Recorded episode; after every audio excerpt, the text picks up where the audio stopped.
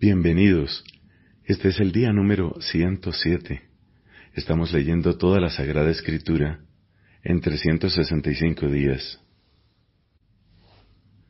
Pedimos siempre la gracia del Espíritu Santo porque estamos convencidos de que solo el Señor puede darnos perseverancia, pero sobre todo tenemos certeza de que solo Él puede ayudarnos a comprender la palabra que Él mismo nos concedió.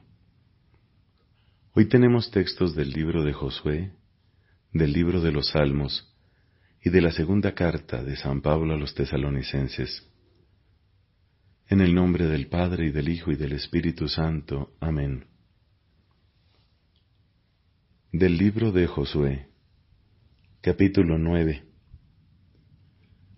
Al enterarse de esto, todos los reyes que estaban de este lado del Jordán en la montaña, en la Cefelá, en toda la costa del Gran Mar hasta la región del Líbano, hititas, amorreos, cananeos, perisitas, gibitas y jebuseos, se aliaron para combatir de común acuerdo contra Josué y contra Israel. También los habitantes de Gabaón se enteraron de lo que había hecho Josué con Jericó y con Ai, y entonces decidieron recurrir a la astucia. Reunieron provisiones para el viaje, tomaron alforjas viejas para sus asnos y unos odres viejos rotos y vueltos a coser. Se calzaron sandalias viejas y remendadas y se vistieron con ropa gastada. Todo el pan que llevaban como alimento estaba reseco y reducido a migajas. Así fueron hasta el campamento de Josué en Gilgal y le dijeron a él y a los hombres de Israel, Venimos de un país lejano, por eso hagan una alianza con nosotros. Pero los hombres de Israel respondieron a aquellos gibitas, Tal vez ustedes habitan por aquí entre nosotros. ¿Cómo vamos a hacer una alianza con ustedes? Ellos dijeron a Josué, nosotros somos tus servidores. ¿Quiénes son ustedes? les preguntó Josué, ¿de dónde vienen? Ellos le respondieron, nosotros, tus servidores, venimos de un país muy lejano, atraídos por el renombre del Señor tu Dios, porque hemos oído hablar de Él, de todo lo que hizo en Egipto, y de la manera que trató a los dos reyes amorreos, que estaban al otro lado del Jordán, a Sijón, el rey de Hezbón, y a Og, el rey de Basán, que residía en Astarot. Por eso nuestros ancianos y todos los habitantes de nuestro país nos dijeron, provéanse de víveres para el camino, vayan a su encuentro y díganles, somos sus servidores. Hagan por lo tanto una alianza con nosotros. Este es nuestro pan. Todavía estaba caliente cuando nos proveímos de él en nuestras casas, el día en que salimos al encuentro de ustedes. Ahora está reseco y convertido en migajas. Estos son los odres de vino. Eran nuevos cuando los llenamos y ahora están aquí todos rotos. Y estas son nuestra ropa y nuestras sandalias, gastadas por un viaje excesivamente largo. Entonces los israelitas comieron de sus provisiones sin consultar la decisión del Señor.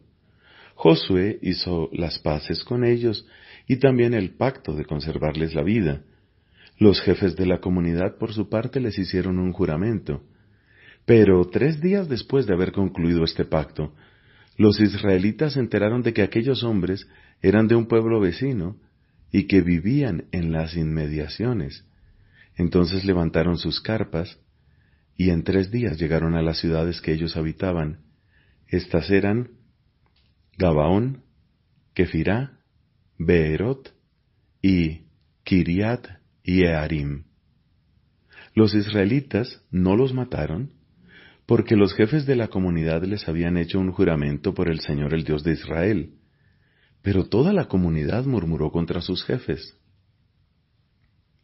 Los jefes declararon a la comunidad en pleno, Nosotros les hemos prestado un juramento por el Señor el Dios de Israel, y ahora no podemos tocarlos.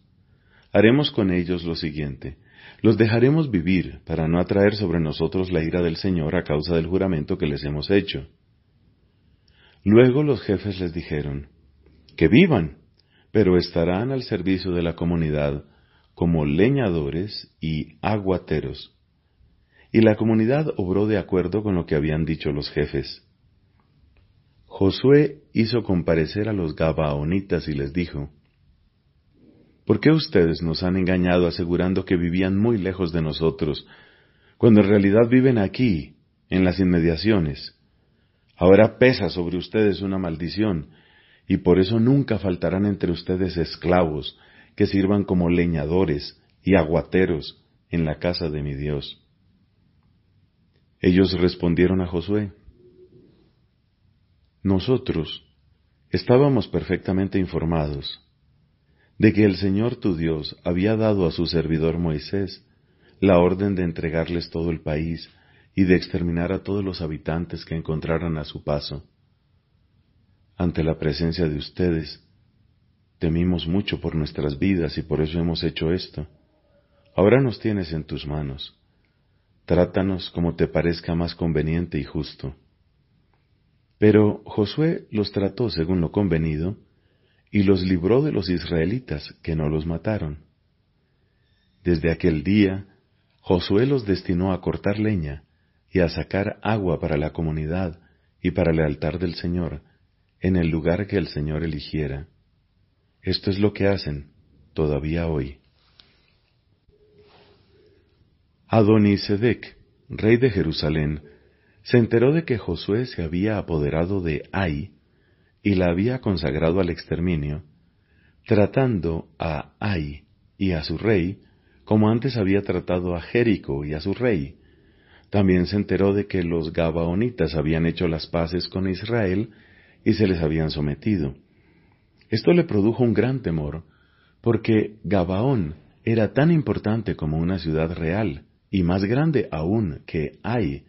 Además todos sus habitantes eran aguerridos, entonces Adonisedec, rey de Jerusalén, hizo llegar a Johan, rey de Hebrón, a Pirán, rey de Yarmut, a Yafia, rey de Laquis, y a Debir, rey de Eglón, el siguiente mensaje.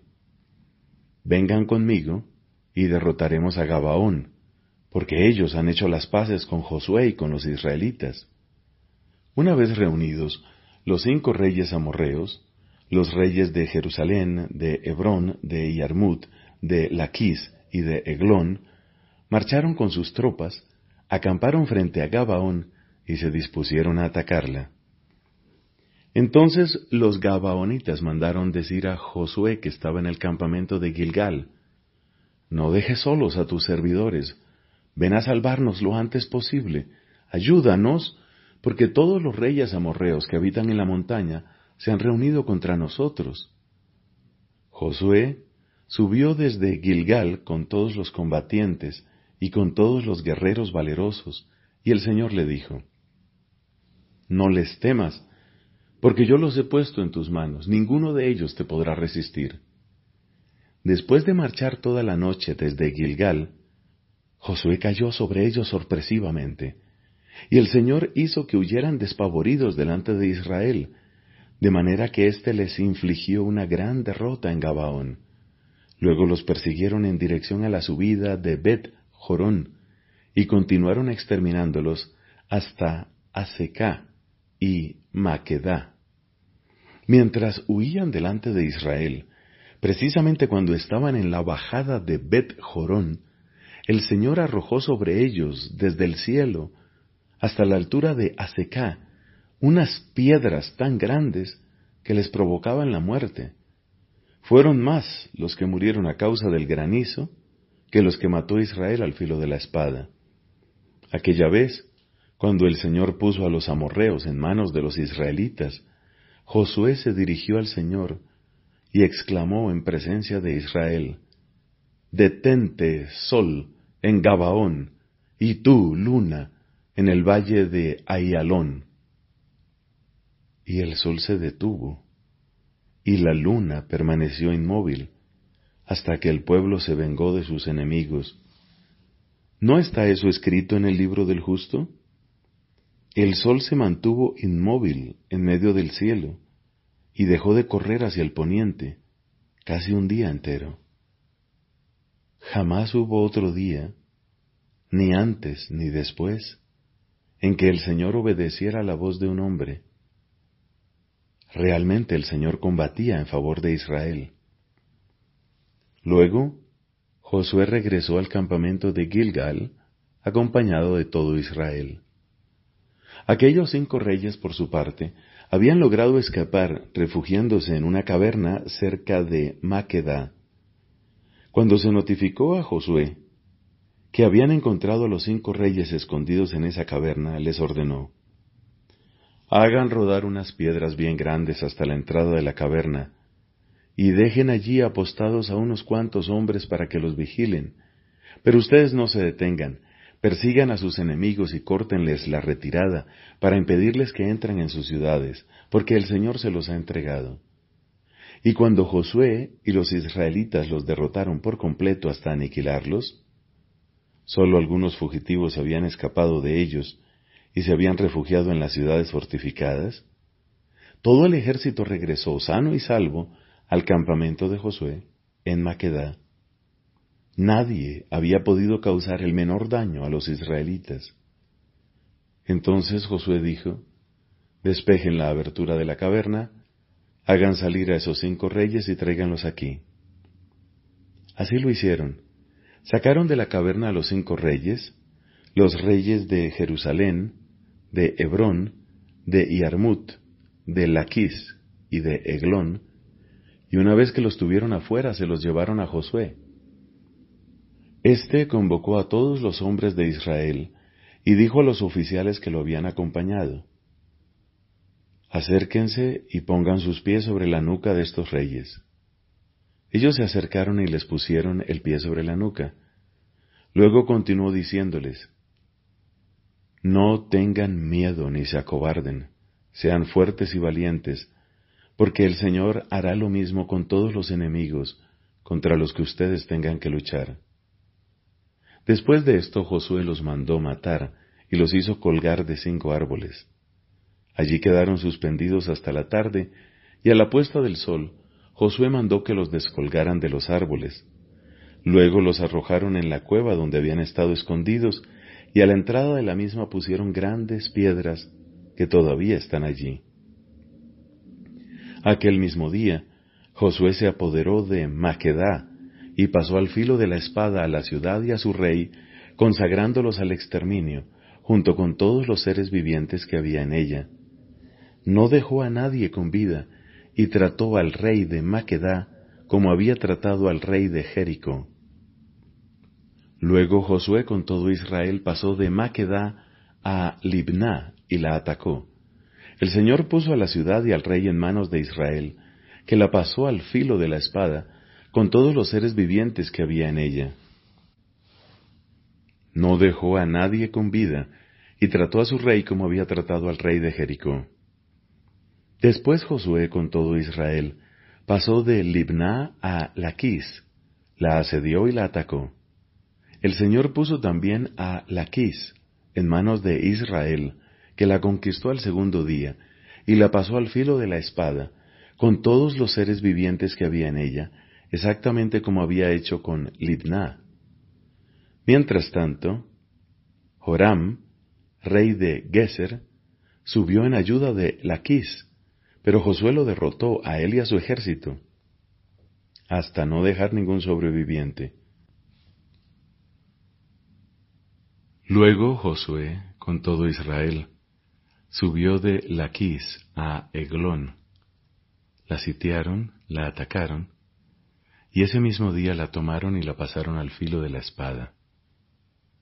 Aquel día, Josué consagró al exterminio a todos los seres vivientes que había en la ciudad, exactamente como había hecho con Laquis.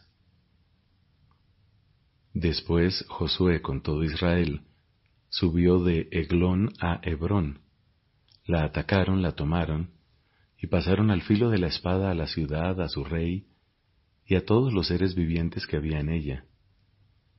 Josué no dejó a nadie con vida, sino que hizo con ella lo mismo que había hecho con Eglón. Consagró al exterminio a la ciudad y a todos los seres vivientes que había en ella. Luego Josué con todo Israel volvió atrás, hasta Debir, la atacó y se apoderó de la ciudad, de su rey y de todas sus otras ciudades. Los israelitas los pasaron al filo de la espada, y consagraron al exterminio a todos los seres vivientes que había en la ciudad, sin dejar a nadie con vida. Josué trató a Debir como había tratado a Hebrón y a su rey, y como había tratado a Libná y a su rey. Así Josué conquistó toda la región, la montaña con todos sus reyes. No dejó a nadie con vida, sino que consagró al exterminio a todos los seres vivientes, como el Señor Dios de Israel le había ordenado. Josué conquistó desde Cades Barné hasta Gaza, y toda la región de Gosen hasta Gabaón. En una sola campaña se apoderó de todos estos reyes y de sus territorios, porque el Señor, el Dios de Israel, combatía a favor de los israelitas. Finalmente, Josué regresó al campamento de Gilgal, acompañado de todo Israel. Palabra de Dios. Te alabamos, Señor. Salmo número 108. Canto. Salmo de David. Mi corazón está firme, Dios mío, mi corazón está firme. Voy a cantar al son de instrumentos, despierta, alma mía. Despierten arpa y cítara, para que yo despierte a la aurora. Te alabaré en medio de los pueblos, Señor, te cantaré entre las naciones, porque tu misericordia se eleva hasta el cielo y tu fidelidad hasta las nubes. Levántate, Dios, por encima del cielo, y que tu gloria cubra toda la tierra. Sálvanos con tu poder, respóndenos, para que se pongan a salvo tus predilectos. Dios habló desde su santuario. Yo repartiré triunfalmente a Siquem y distribuiré el valle de Sucot. Mío es Galad, Manasés me pertenece, Efraín es mi yelmo, mi cetro es Judá. Moab es la vasija donde yo me lavo. Plantaré mis sandalias en Edom y cantaré victoria sobre Filistea. ¿Quién me llevará hasta la ciudad fortificada? ¿Quién me conducirá hasta Edom? Si tú, oh Dios, nos has rechazado y ya no sales con nuestro ejército. Danos tu ayuda contra el adversario, porque es inútil el auxilio de los hombres. Con Dios alcanzaremos la victoria, y Él aplastará a nuestros enemigos. Padre, te da gloria a tu Hijo en el Espíritu Santo, como era en el principio, ahora y siempre por los siglos de los siglos. Amén. De la segunda carta a los tesalonicenses, capítulo 2. Acerca de la venida de nuestro Señor Jesucristo y de nuestra reunión con Él, les rogamos, hermanos, que no se dejen perturbar fácilmente ni se alarmen, sea por anuncios proféticos, o por palabras o cartas atribuidas a nosotros, que hacen creer que el día del Señor ya ha llegado. Que nadie los engañe de ninguna manera.